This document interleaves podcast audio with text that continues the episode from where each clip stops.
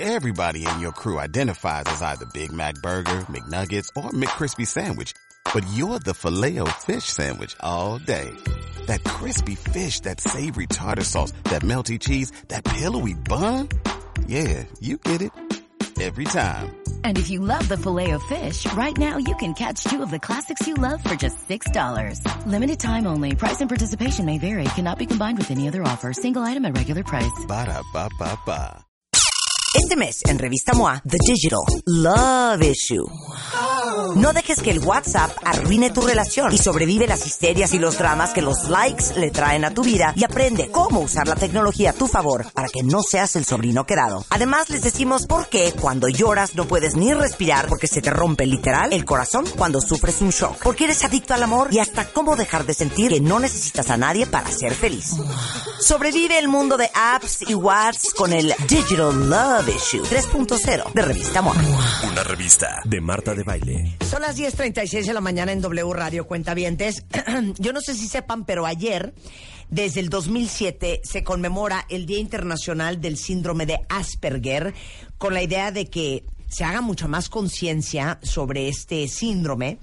Y justamente la fecha coincide con el nacimiento de eh, la persona, el psiquiatra austriaco, a quien, quien le puso nombre a esta pues a este síndrome es la palabra correcta, el señor, el doctor Hans Asperger. Y entonces ayer fue el Día Internacional de Asperger y nos parece tan importante hablar de este tema que es parte del espectro autista, porque increíblemente hay gente caminando por la vida, niños y adultos, ¿eh? Que no tienen ni idea que lo que tienen tiene un nombre y que se llama Asperger. Entonces, no solamente está aquí Ver- Verónica Treviño, presidente fundadora de Asperger México, Asociación Civil. Bienvenida, Vero. Hola Marta, gracias. Aparte que fue a mi colegio. Además. Ella es mucho mayor que yo, mucho mayor que yo. Pero eres el Merici también. Sí, y fundaste eh, Asperger México por tu hijo. Así es, sí, este, hace ya como 14 años recibí el diagnóstico de mi hijo, y pero en, hace 14 años no sabíamos tantas personas lo que hoy sabemos, entonces Claro. eh, nos juntamos un grupo de padres de familia y terapeutas para hacer esta organización, para difundir lo que era, para preparar terapeutas y este, para preparar a- al mundo para Claro. nuestros hijos, ¿no? Con Claro. síndrome de Asperger. Claro, y también está María Teresa Villalobos, que es psicóloga especialista en síndrome de Asperger, directora del programa Life Map, que es coaching para adolescentes adultos con síndrome de Asperger, y es coordinadora de los servicios para adolescentes y adultos con Asperger de la Asociación Asperger México. Este, gracias por venir, María Teresa. Y luego tengo dos testimonios que no van a creer. Uno es Paris Manuel Sánchez Carrión, es programador web autodidacta, ciclista urbano. Este, su esposa tiene Asperger y ella lo diagnosticó a él. Ahorita quiero toda la historia. Y vamos a empezar con el doctor Armando Hernández Cruz. Es magistrado, presidente del Tribunal Electoral del Distrito Federal, licenciado, maestro y doctor en Derecho y licenciado en Economía. Y a los 44 años le diagnosticaron Asperger. No puedo creer tu historia, Armando. Yo no tengo Asperger, no pude ni acabar la carrera. Con eso te digo todo. Bienvenido. Muchas gracias. Cuéntanos, por favor, tu historia. Bueno, el, el Asperger como condición de vida, pues lo tengo desde pequeño, ¿no? Desde que nací. Ajá. A ver, acércate el micrófono porque se oye como raro. Sí. A ver. Dale. No, el micro no está abierto. A Dale, ver. dale. A ver, habla tú, Sí. hablas normal. Sí. y-. Y, la verdad es que siempre noté cosas raras en mí. Eh, Desde pequeño en la primaria tenía muy poca interacción social. eh, Ajá. en la secundaria sufrí bullying. Ajá. Eh, pero yo no sabía o jamás me imaginé que todas las características de mi personalidad estaban conectadas con una condición específica que es el síndrome de Asperger. Desde tenerle fobia a los globos, por ejemplo, desde eh, tenerle eh, aversión a los ladridos de los perros, todo esto tiene que ver con las características del síndrome de Asperger. Entonces, cuando yo llego a trabajar como magistrado presidente del Tribunal Electoral de la Ciudad de México, tuve la necesidad de un contacto social intenso, muy intenso, que me obligó a buscar A convivir. alternativas. A, a convivir. Ajá. Y, y entonces encontré en internet la página de Asperger México, aquí con la doctora Tesi que me diagnosticó finalmente. y es un diagnóstico liberador porque me permitió entender todo, todos los aspectos de mi vida a partir de una condición. Claro, pero a ver, yo quiero la lista entera de cómo eras tú de chavo, cómo eras de adolescente y por qué empezaste a atar cabos y a decir, siento que yo no soy normal. Eh, en el kinder no me podía amarrar las agujetas, no podía recortar, me reprobaron por no saber recortar el, eh, una hoja de papel siguiendo un contorno en la primaria no hablé con niñas todo, el tiempo de primaria y secundaria, no le dirigí la palabra a una niña en todo ese tiempo, en los nueve años de primaria y secundaria, eh, pero tenía además un solo amigo en primaria, en secundaria tenía dos amigos, es decir, una interacción social dificilísima. Yo llegaba a un lugar nuevo, me sentaba en el salón y no podía establecer contacto, dirigirle la palabra a nadie hasta que alguien se me acercara. ¿Pero por qué? Porque qué sentías? Em, pues no sabía, no tenía herramientas para hacerlo, no sabía hacerlo, no sabía cómo acercarme a hablar con una persona. Siempre se me dijo, no, eres tímido, eres retraído, pero no es eso, es una condición de vida totalmente distinto. No es lo mismo ser tímido o introvertido a tener autismo o estar dentro del espectro y entonces encontrar que lo que no tienes es la habilidad de saber cómo te acercas a una persona a hablarle y qué decirle. A ver, a ver, pero espérate, es que yo quiero ahondar en esto profundamente. O sea, llegar y decir, hola, soy Armando, este... Imposible. ¿Tienes la tarea de, de química? Eh, no hay forma. No hay forma, no, imposible. Todavía ahora que me inscribo, ya a mi edad de 44, me inscribo a un curso de inglés. Llego, me siento y no puedo hablar con los compañeros. Lo sigue siendo lo mismo, es decir, no ha habido una evolución en tantos años para una cosa tan sencilla como esa. Para pedirle la tarea a los compañeros del curso de inglés, me es absolutamente imposible. ¿Pero qué es? ¿Es pena? ¿Es es imposibilidad, o sea, es no saber qué hacer, no saber cómo hacerlo cuál es el método de aproximación hacia otras personas, qué decirles, cómo plantearlo. No es pena, o sea, no, no, es, no es vergüenza, no es este, es solamente la falta de habilidades o herramientas sociales para hacer eso. Ok, ¿qué más? Eh, bueno, eso eh, fue, decía yo, todo el tiempo de primaria, secundaria. Luego, cuando empecé ya a cursar eh, bachillerato, la carrera, empecé a tener un poquito más de interacción social, pero esa interacción me era pues digamos dolorosa, ¿no? Llegaba todos los días a la escuela con dolor de estómago, con eh, ansiedad, con angustia de saber que tenía que tratar con compañeros y compañeras. Aún así, pues hice el esfuerzo. La parte que compensa todo esto fue la parte de, eh, digamos, el aprendizaje. Las calificaciones eran excelentes. Terminé mi carrera de abogado con 10 de promedio. Eh, no tenía ninguna dificultad en el aprendizaje. Esa es la parte, digamos, positiva y la única, creo yo, positiva que puedo destacar. Bueno, no la única, pero quizá la más importante que me ha servido como ventaja comparativa. Pero todo lo demás, el ambiente escolar es, ha sido, fue durante todo ese tiempo un infierno porque era la como levantarse todos los días una persona me imagino que tenga fobia a los espacios cerrados y que tenga que ir todos los días a trabajar o a estar en un lugar cerrado, pues es enfrentar tu temor, tu peor temor todos los días, pues así es levantarme cada día y salir de mi casa y saber que tengo que venir a ver gente, a hablar con gente, a tratar con gente y no poca gente, ahora en este trabajo que tengo, tratar con mucha gente. Entonces, eso ha sido prácticamente la parte más complicada de la historia de mi vida, pero no la única. Tiene este, la condición eh, algunos aspectos que les llaman comorbilidades, que son algunas condiciones asociadas o derivadas del propio Asperger. Eh, una de ellas es, por ejemplo, la dificultad de reconocer rostros. Cuando veo a una persona en la calle no la reconozco. Entonces, seguido me preguntan, oye, ¿te acuerdas de mí? Este, y, y, pues es algo que no puedo, pero además la gente no lo entiende, ¿no? Por más que le explique uno que no es posible, eh, la gente se siente ofendida o molesta porque no lo recuerdas. Eh, el tema de los estímulos externos es muy importante. Yo los estímulos sensoriales, sobre todo ruidos, eh, eso les pasa mucho a las personas con Asperger, no los tolero. Entonces, esa parte ha hecho que parezca una persona exagerada, sangrona, pedante, por alejarme de cierto tipo de estímulos. No puedo ir a fiestas, o sea, no voy a fiestas porque no me gusta, no me gusta convivir con la gente, no me gusta ir a bailar, no me gusta la música, el ruido, el ambiente. O sea, una fiesta es casi todo lo que uno no quisiera Claro, tener. claro. eh, tu peor infierno. creo que sí. O sea, hay que convivir, platicar, conocer gente, bailar. Bum, pum, pum, pum, pum, pum, a todo lo que da. Así y es. eso para ti es una pesadilla. acercarse a una persona, este, platicar, o, o que una persona se acerque a platicarte toda una serie de cosas que no forman parte de tu ámbito de interés, todo, o sea, ahí se da una combinación de todas las cosas que pueden ser lo peor para una persona con Asperger. Claro. Eh, bueno, eso ha sido, digamos, básicamente algunas de las cosas más importantes. ¿Y cómo te, te diste cuenta de que yo tengo Asperger? Ah, bueno, eh, yo decía, cuando llegué al Tribunal Electoral, eh, recibí un montón de peticiones de trabajo, recibí mucha gente buscándome para resolver temas, para tomar decisiones. Entonces, la cantidad de gente que tuve que atender y manejar en ese momento me dio eh, la impresión de que era algo que no podía manejar, o sea, ya se me salió de las manos, se me Sí, salió de sí, control.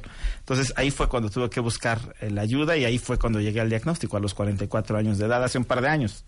Eh, de no ser por este trabajo, probablemente no hubiera llegado al diagnóstico, aunque las características ya las tenía. Claro. Esto solamente me detonó una crisis, pero Claro. las características de mi vida siempre fueron las mismas. Claro. Oye, perdón, esta, esta pregunta es para María Teresa, pero ¿es fácil mal diagnosticar Asperger pensando que es un trastorno de, de personalidad por evitación? Es muy fácil eh, que se confunda con otros trastornos y es muy muy fácil que lleguen a diagnosticarlos por estas cosas que decía el doctor Armando Hernández como comorbilidades, porque tal vez llegan con el psiquiatra y están deprimidos, entonces les dan el diagnóstico de depresión o de trastorno de ansiedad y se quedan con ese diagnóstico sin ahondar en la historia del desarrollo y sin ahondar en todos los demás, eh, digamos, características que dan el síndrome de Asperger. Ok, ¿puedes explicarle a todos los cuentavientes antes de que Paris nos cuente su historia? ¿Qué es el Asperger? Mira, el Asperger, eh, lo más importante es que no es una enfermedad, porque suena a síndrome y pensamos que es una enfermedad, no lo es, es una condición neurobiológica. Esto es que el cerebro de las personas con Asperger perciben y reciben la información de su medio, del exterior, y la procesan de manera muy distinta. Ajá, entonces... Dame ejemplos. Ajá. Eh, eh, se fijan mucho en detalles y les cuesta trabajo ver el todo. Entonces se van a fijar, ejemplo, aquí, en los detalles que tienes en la pared y no ven todo esto como una cabina.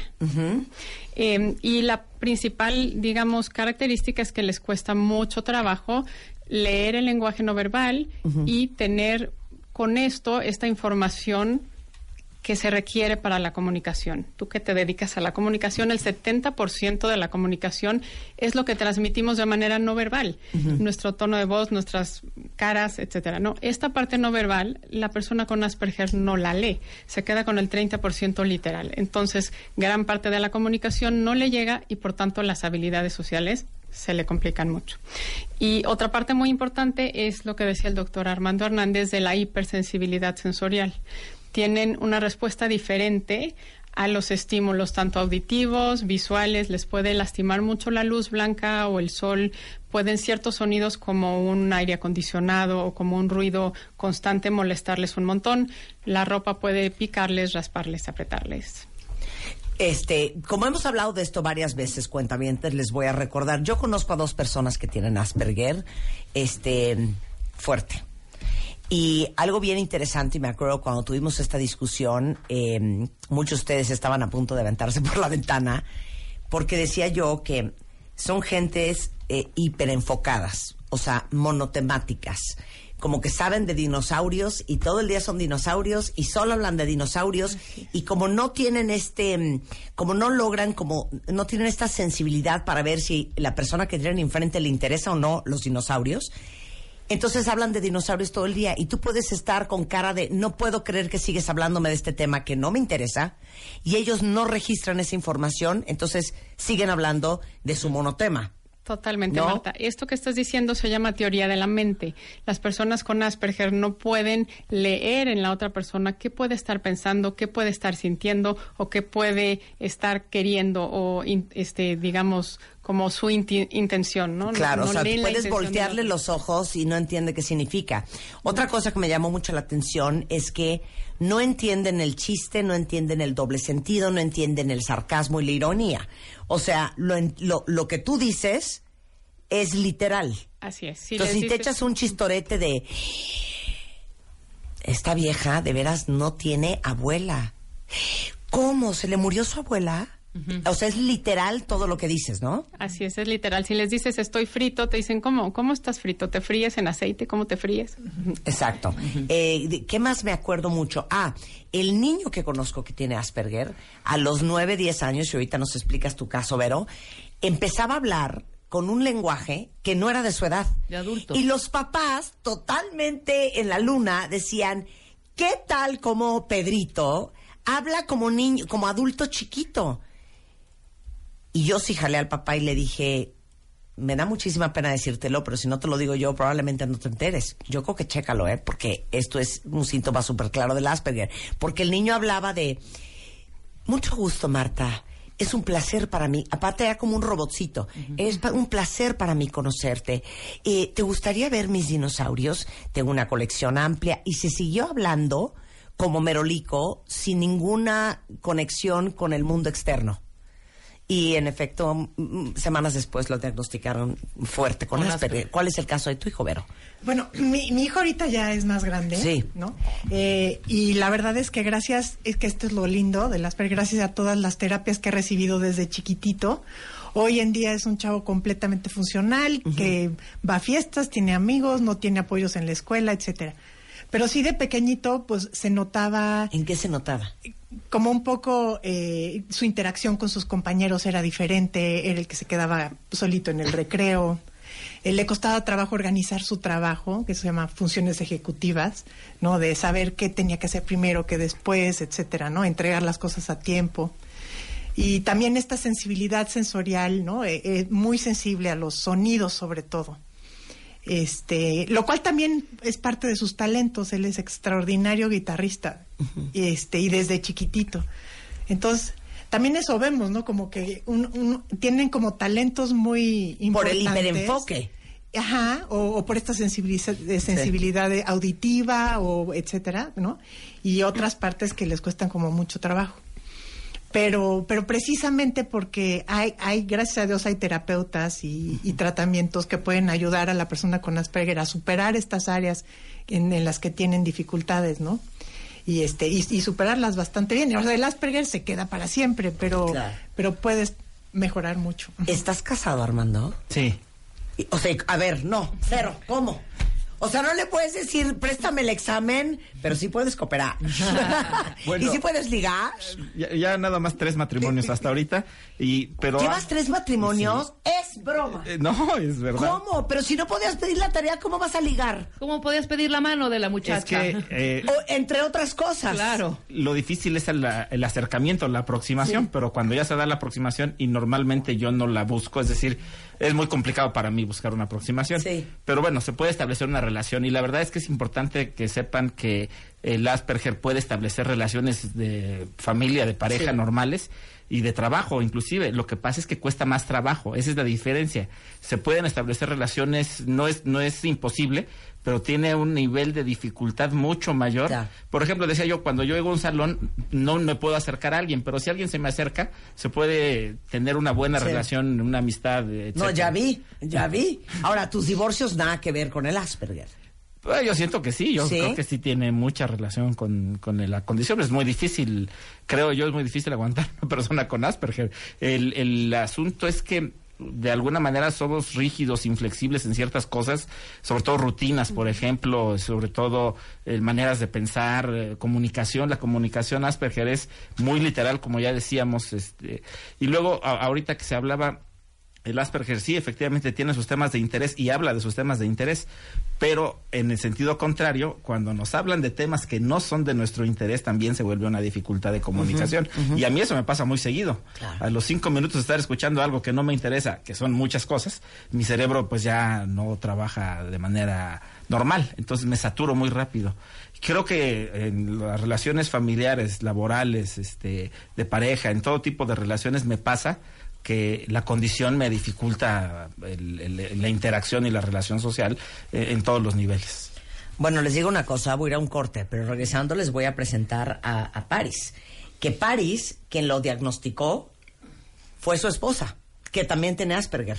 y les va a contar la historia al volver. Si quieren empezar a leer, entren a asperger.org.mx, hay mucha información. Igualmente está en Facebook y en Instagram. Hacemos una pausa y regresamos, no se vayan. Son 11.07 de la mañana en W Radio. Bueno, hoy la clase es intensiva, es muy fuerte. Estamos hablando del síndrome de Asperger, que es parte del espectro autista. Y justamente eh, cuando hemos tocado el tema con Lolo Ballesteros y otras personas, siempre hemos enfocado la conversación a los niños.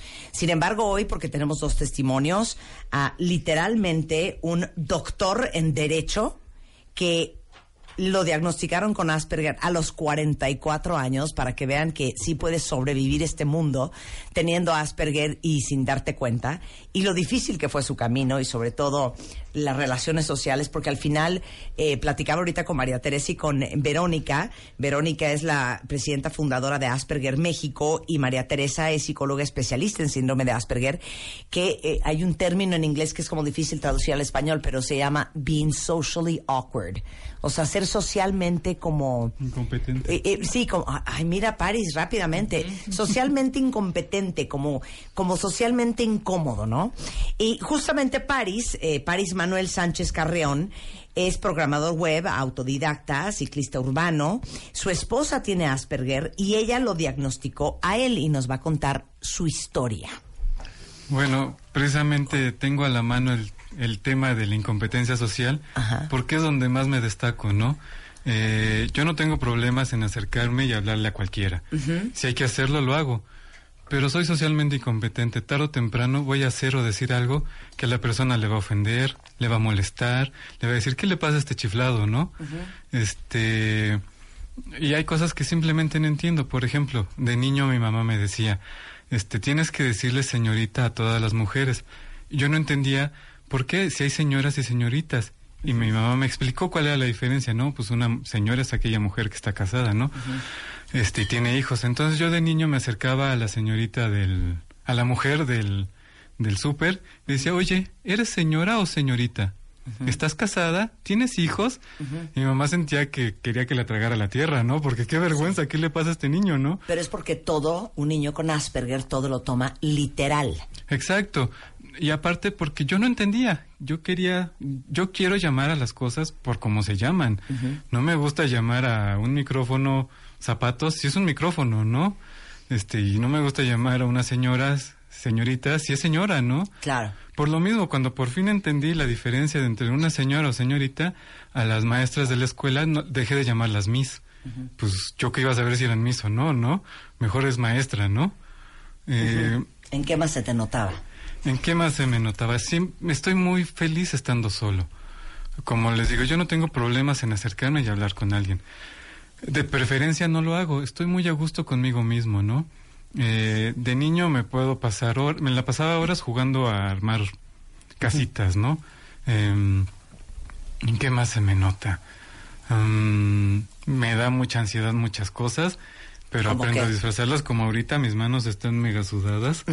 Estoy lleno de ansiedad. Hace rato estaba bailando en mi propia silla para ayudar a librar la ansiedad. Eh, Sensorial, tú tienes muchas cosas sensoriales. eh, me molesta mucho la luz, ando siempre con mis lentes oscuros. Eh, no me gusta mucho, no me gusta nada viajar en transporte público por el ruido. Cargo unas orejeras, como ahorita no vengo en transporte público, no las traigo, pero cargo unas orejeras para disminuir el el ruido. ruido. No lo bloquea por completo, son de uso industrial, ¿no? Car- eh, cargo con ellas, cargo siempre con mi gorra. Eh, me gusta que mi ropa sea apretadita, ¿no? Me hace sentir seguro. Si es ropa muy holgada, me.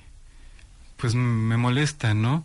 Eh, eh, la ropa de esta tela sintética, na- eh, el poliéster, el, el, el polar, me molesta tanto que hasta ronchas me sacan, ¿no? No sé qué tanto sea Sí, psicológico, o qué tan psicológico sea o- o alergia. Alergia, porque aparte, como otros muchos compañeros Aspis, tengo un montón de alergias, ¿no?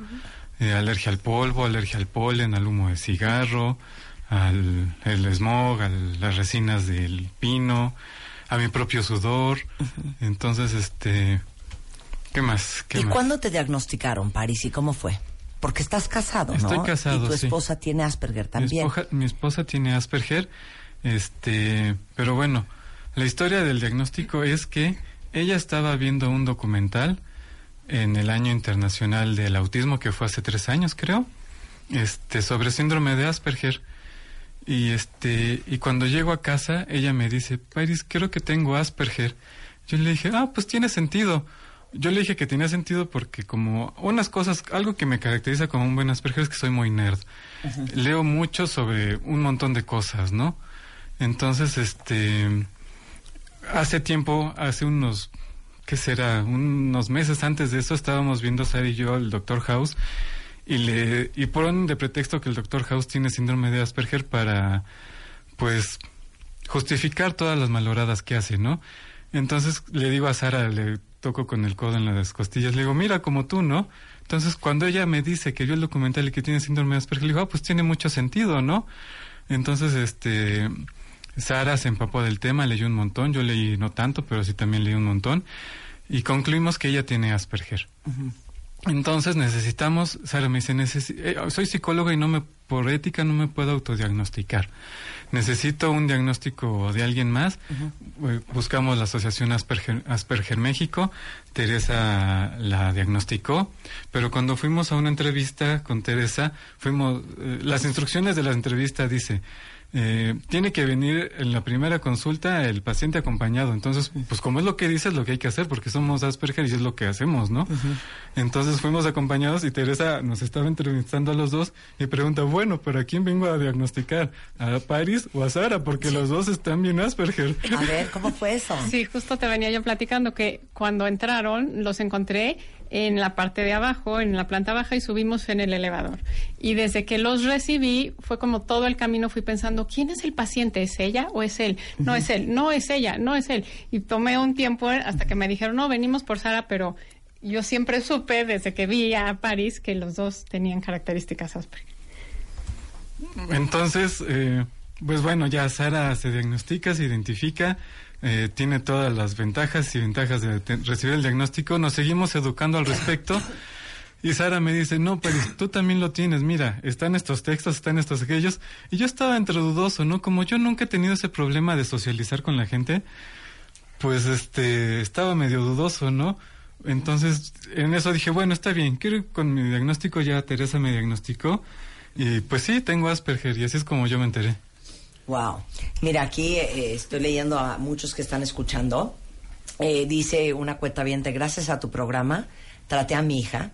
Llevamos 15 años que los doctores nos decían que tenía trastorno de déficit de atención. Mi hija tiene 18 años hoy, es súper independiente, viaja sola, va a la escuela y primero Dios va a hacer una carrera universitaria. Por eso es tan importante hablar de estas cosas porque eh, aquí tenemos, hemos hablado mucho de niños, pero nunca habíamos tenido a dos eh, adultos que han sobrevivido la vida y se han capoteado de ser diagnosticados de Asperger. Eh, preguntan aquí, ¿hay diferentes niveles de Asperger? Sí, el trastorno del espectro autista es un espectro. Entonces, hay diferentes niveles y las características que son generales se van a manifestar en intensidad y en forma diferente en cada persona. Además, en los adultos, Marta, lo que sucede, como nos decía el doctor Armando Hernández, es que aprenden un montón de habilidades, ¿no? Entonces, a lo mejor no miraban a los ojos y aprendieron a mirar a los ojos y aprendieron intelectualmente un montón de estrategias eh, para socializar. Claro, no todos tenemos Asperger. No, por supuesto. Porque dicen, no todos tenemos un poquito de Asperger. No, no, absolutamente no. Y yo creo que hay algo que les molesta muchísimo a las personas con Asperger y es eso, porque no es, no es así. Eh, las personas neurotípicas somos todas aquellas que no estamos dentro del espectro autista y no, por supuesto que no a- todas las personas tenemos un poco de Asperger. Claro, si Asperger es parte del, del espectro autista, ¿cómo distingues si lo que tienes es autismo o lo que tienes Asperger? Bueno, hace un par de años eh, la Asociación Psiqui- Psiquiátrica Americana incluyó al síndrome de Asperger dentro del espectro autista.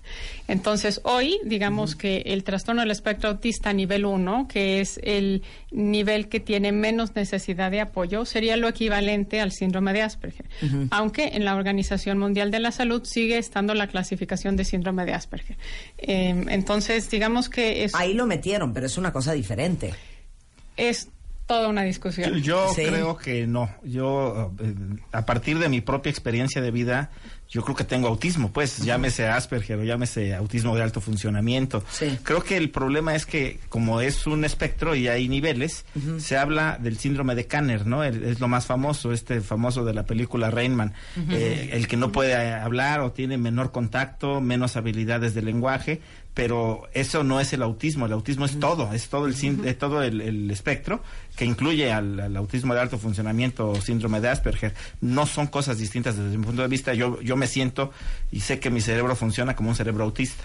Lo Claro. que sí, Ajá, sí, claro. Es que- Aquí es Montessori, ¿eh? bueno, bueno, luego La- va a París, A ver. que levantó la mano. Sí.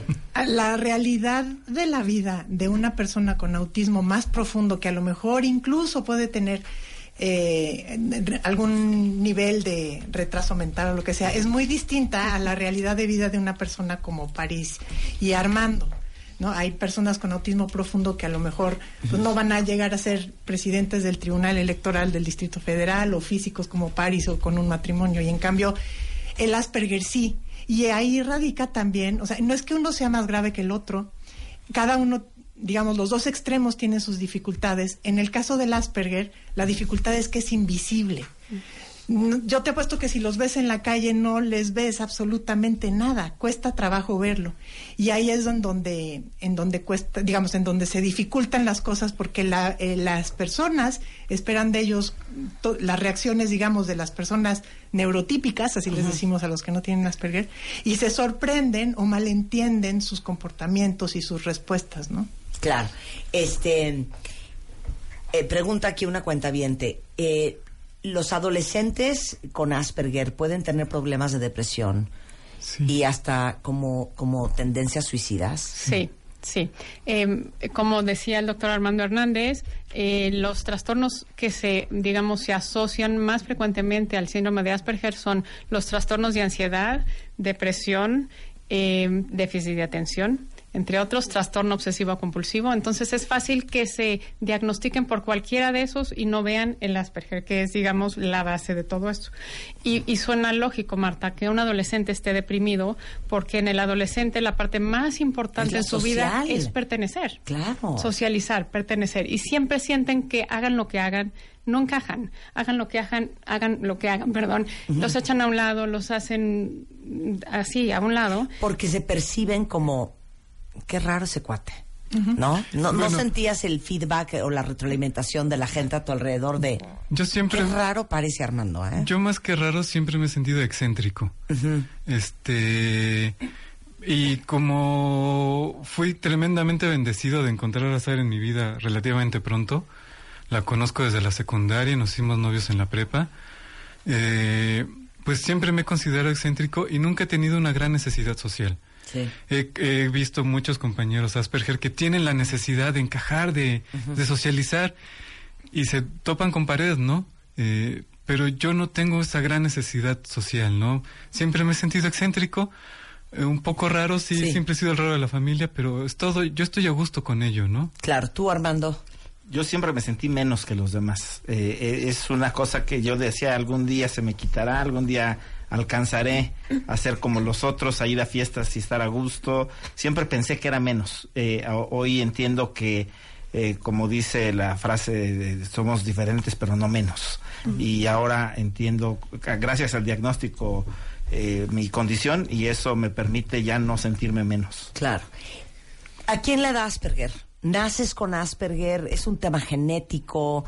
¿Puedes tener el gen pero no se te dispara? ¿O, o cómo es? Es, es genético, es hereditario eh, y mm, digamos que sí hay factores ambientales que pueden hacer que se desencadene o se, eh, digamos, se haga eh, este es un es un trastorno del desarrollo entonces dependiendo si te atendiste a tiempo qué tanta estimulación tuviste de bebé eh, qué tanto eh, digamos pudiste compensar estas estas dificultades pero es genético naces con él por eso em, en el adulto puede haber compensado un montón de cosas, pero su manera de procesar, su manera de recibir la información siempre va a ser Asperger, siempre va a ser así. Claro.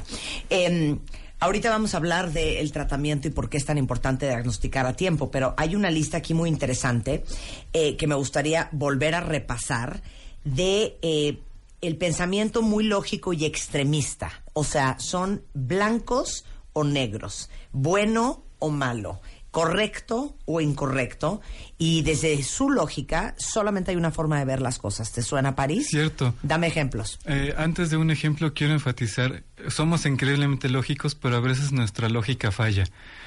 Eso quiere decir, yo estoy seguro que tal camino para llegar a mi casa es el mejor. Y, y lo, lo, vi en Google Maps, lo estudié. Sí, lógicamente para mí es el mejor. Eh, y como soy necio al respecto, me aferro a él.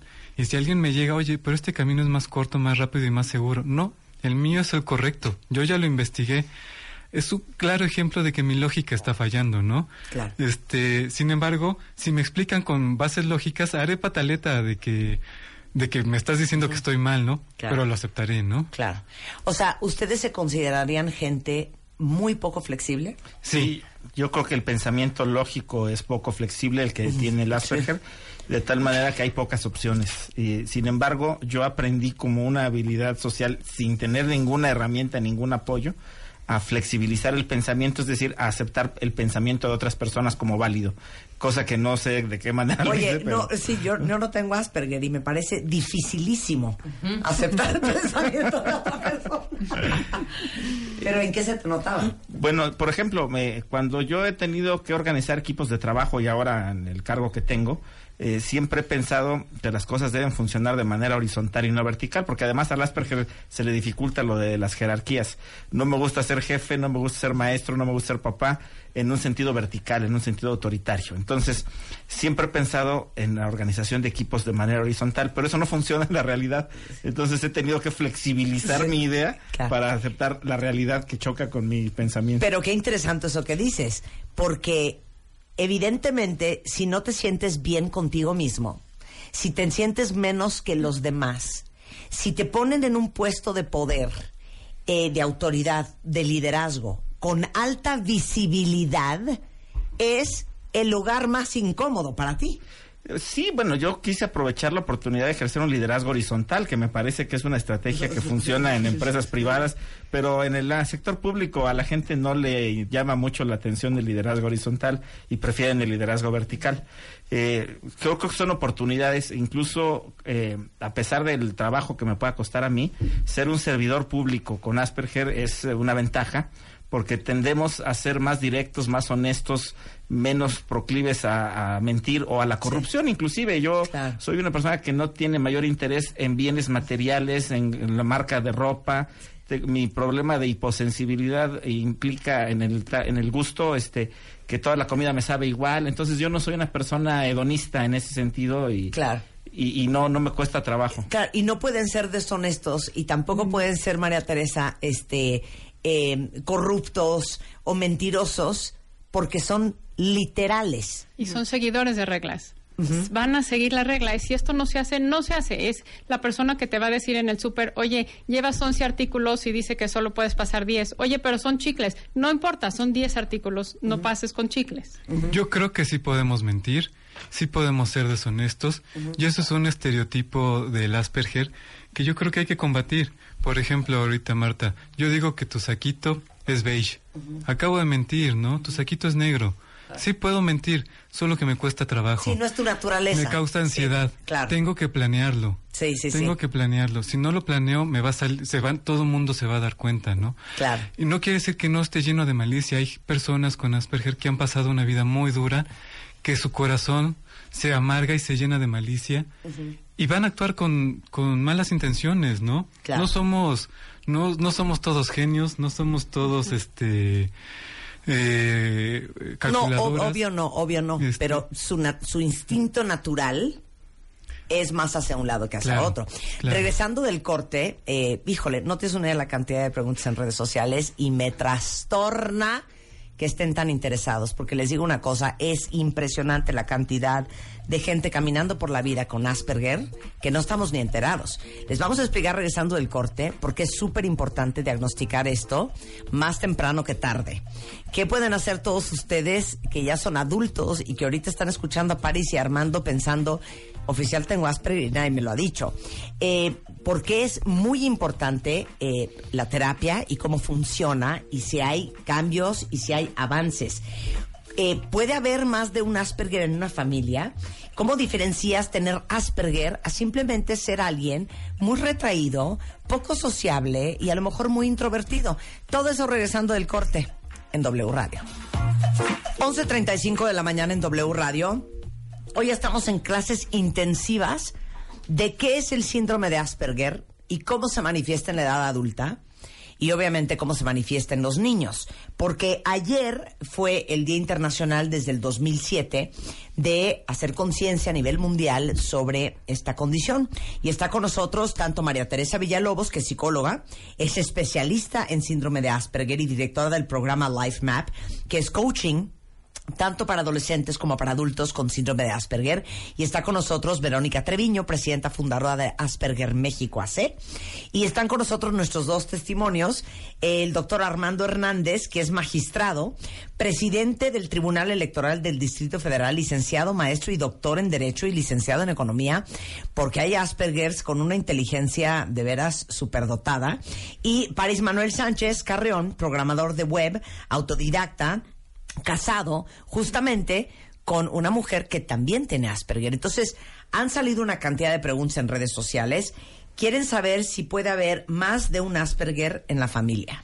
Sí, de hecho, eh, de, en casi podríamos decir que el 100% de los casos de las personas que se han acercado a la asociación, que tienen un hijo diagnosticado con Asperger, eh, buscándole aparece que alguna persona más en su familia tiene su papá, la mamá, el abuelo eh, u otro hermano. O sea, sí es que nos vamos descubriendo como familias Asperger al final del camino. Claro. Eh, tú dices, Armando, que tu hermana tiene Asperger mi familia, mi papá, este, dos de mis hermanas, una ya diagnosticada y seguramente otro hermano mío eh, tienen las características. Lo que pasa es que muchas veces rechazan el diagnóstico, pero, pero sí es una cosa. Incluso un hijo mío probablemente pudiera tener también diagnóstico de Asperger, eh, es una cosa hereditaria, es una cosa genética y se da, como dice Vero, en familias. Claro. Y hay, hay otros casos que no tienen todo el diagnóstico del Asperger, por ejemplo, y tienen nada más ciertos rasgos, que es el fenotipo ampliado. ¿A qué edad se detecta el Asperger? Eh, depende el nivel, digamos. Si es un nivel más profundo, puede ser muy bebé. Eh, si es un nivel más em, leve, como nivel 1, eh, a los cuatro años, cuatro o cinco años, podrías ya diagnosticar. Ok, como ametralladora. ¿En qué se le nota un bebé? ¿En qué se le nota un niño de cuatro años o una niña? ¿Es más de hombres o de mujeres? Es más de hombres, cuatro a uno, eh, y se nota, eh, es un trastorno del desarrollo, entonces va a haber cosas en el desarrollo, en el desarrollo del lenguaje, en el desarrollo motor, en el desarrollo eh, de cómo socializa, de cómo mira, si te mira, si te imita, si puede jugar con otros compañeros o no, si puede hacer juego imitativo, o sea, que agarre un avión, un, un lápiz y juegue al avión. Eso lo hace cualquier niño. Un niño con Asperger eso no lo puede hacer porque en su pensamiento literal es un lápiz, no es un avión. Eh, entonces, eh, hay y muchas cosas sensoriales, es decir, hay que estar muy pendiente que sensorialmente no tenga diferencias, hiper o hiposensibilidad, que sienta mucho o que no sienta. Ah, ah, eh, ah, ¿Ya? No, o sea, son muchas características, pero eh, digamos que es, ajá, para empezar, lo más importante. Pero saben que entren a la página de la Fundación de Verónica Treviño, que es eh, Asperger México. Eh, la página exacta es www.asperger.org.mx. Y ahí está la lista entera. Pero justamente hablando de la hiper y la hiposensibilidad, tanto digo, sensorial, auditiva, visual, táctil, dolor de cansancio. Dice aquí un cuentaviente, a mí no me gusta ir a fiestas, no me gusta el ruido, no me gusta la música fuerte, no me gusta mucho socializar, siempre he pensado que soy introvertido. Entonces, ¿cómo sabes que eres introvertido y poco sociable y tímido y, o penoso o que tienes Asperger? Mira, yo, yo les diría que la parte, digamos, eh, que pueden distinguir solamente se va a hacer con un, con un especialista. Son demasiadas las características que se parecen a otras cosas. Como tú decías hace un momento, se puede confundir con trastornos de personalidad, con trastorno obsesivo compulsivo, se puede confundir con muchas cosas. En realidad, solo un especialista puede hacer el diagnóstico completo, hacer el diagnóstico diferencial con todas estas otras este, trastornos. Entonces, si te suena a que, ok, ya tengo estas seis características que dijeron, yo les diría, busquen ayuda, solo Claro. un especialista puede hacer un, un diagnóstico. ¿Quién ve esto? ¿Psicólogo, psiquiatra, neurólogo? Los ¿Todos? tres. ¿Los tres? Los tres podrían diagnosticarlo, pero no necesariamente porque es neurólogo o psiquiatra o psicólogo saben de Asperger. Entonces, Sí. los tres que tengan experiencia y conocimientos específicos en síndrome de Asperger. Pero vamos, eh, cualquiera que nos esté escuchando, porque nos están escuchando en todo el país, hay gente que nos está escribiendo de Durango, de Baja California Sur, eh, de Puebla, de Mérida, de Zacatecas, de, hasta de Canadá. La pregunta es, ¿cuál es mi primer paso? Me sonó muchísimo lo que dijeron ustedes cuatro. Este, ¿a dónde voy? ¿Con quién empiezo? Yo les diría, busquen una asociación cerca de donde viven Sí. o, o por vía internet y ellos seguramente tienen una base de datos de quiénes son los especialistas en su área. Claro. Eh, en tu fundación, Verónica, que es asperger.org.mx, para todos los que nos están escuchando en la República Mexicana, ¿les puedes ayudar a, a conectar con la persona indicada en su estado? Sí, exactamente. Bueno, no tenemos especialistas o conocimiento de especialistas en todos los estados. Sí, Tenemos algunas. sí. Sí tenemos muchos más en el Distrito Federal. Ok. En muchas ocasiones viajan, ¿no? Sí. Pero sí contamos con una, una lista de una red de terapeutas que nosotros sabemos que Claro. son especialistas. Y en la Ciudad de México, pues pueden buscar a, a María Teresa, ¿no? O a- Claro. o a la asociación. Sí, en Asperger México, a raíz de toda esta demanda, eh, hay un como hueco en los servicios para adultos an- en México y en el mundo.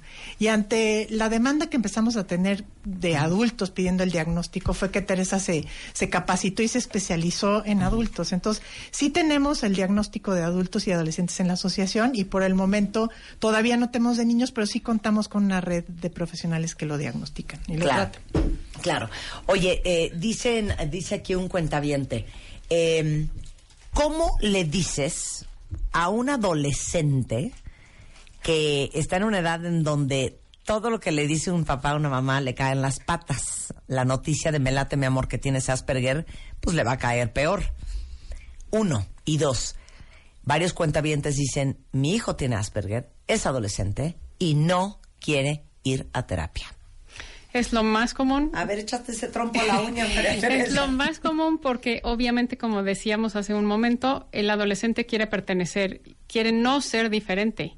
Justamente quiere pertenecer a un grupo y ser lo más igual posible. Todos cuando éramos adolescentes queríamos pertenecer a un grupo y ser lo más igual a ese grupo posible. Si tú le dices a un chavo que es diferente, que su cerebro percibe el mundo de manera distinta, va a luchar con todo su ser para negarlo y dar argumentos para rechazarlo, ¿no? Yo creo que depende también de en qué situación te encuentres. Cuando yo era adolescente, si me hubieran dicho que tenía Asperger, me hubiera salvado la vida en muchos aspectos. Entonces, si ya te encuentras en una situación desesperada, si las co- como eh, en redes sociales a veces se ve ya gente que adolescentes que publican cosas de cierto nivel de angustia, de ansiedad, probablemente en esa situación sí quieras el diagnóstico y sepas que te va a ayudar mucho. Por eso, pero tu hijo ya sabe. Y tiene que ir a terapia. Y no quiere ir. Yo creo que una buena opción son los grupos de acompañamiento, eh, porque no son terapia, es, digamos, compartir con otros chavos con tu condición, escuchar de otros chavos que les pasa lo mismo, que tienen las mismas dificultades o bastante similares, y es como el primer paso, es por lo menos me acerco a otros chavos que tienen la misma condición. Y de ahí creo que es más fácil brincar a la terapia. Sí, y ha sido una gran experiencia, la verdad, en Asperger México, porque precisamente lo que queremos es como hacer un lugar en donde todas las personas con Asperger se sientan respetadas y aceptadas. y, y eso es lo que ha sucedido con nuestros grupos, ¿no? De, de estar solos y no tener amigos, han encontrado un grupo de amigos en donde saben que pertenecen. Claro. Eh, me, me dice aquí un cuentaviente, no sé si la conocen, que hablando del tema, que vale mucho la pena que veamos la película Mary and Max. Es, es una película en la que el protagonista es Max, un señor con síndrome de Asperger. Es una animación cuadro a cuadro. Ajá. Eh, Pues gracias, Elizabeth. y este y Mary es una niña australiana que no es Asperger, pero es bastante introvertida, ¿no? Y por cuestiones de casualidad se contactan y se hacen amigos por correspondencia. Es una película que vale la pena verla. Presenta unas características del síndrome de Asperger muy bonitas y es una película optimista. Ah, bueno, pues a- ahorita se las ponemos. Gracias, Elizabeth Moreno, por compartir eso. Ahora las reposteamos. Este, eh, Lucy Romero nos manda un, un- un mensaje y dice: Felicidades, querida Marta, por la entrevista a una pareja Asperger. Ese es uno de los mayores miedos de los padres que tienen hijos Asperger, que no puedan tener pareja, ¿no? Y ya viste que Armando ya se casó tres veces. Hijo, hasta ahorita, como dice Videgaray, hay que casarse las veces que sea necesario.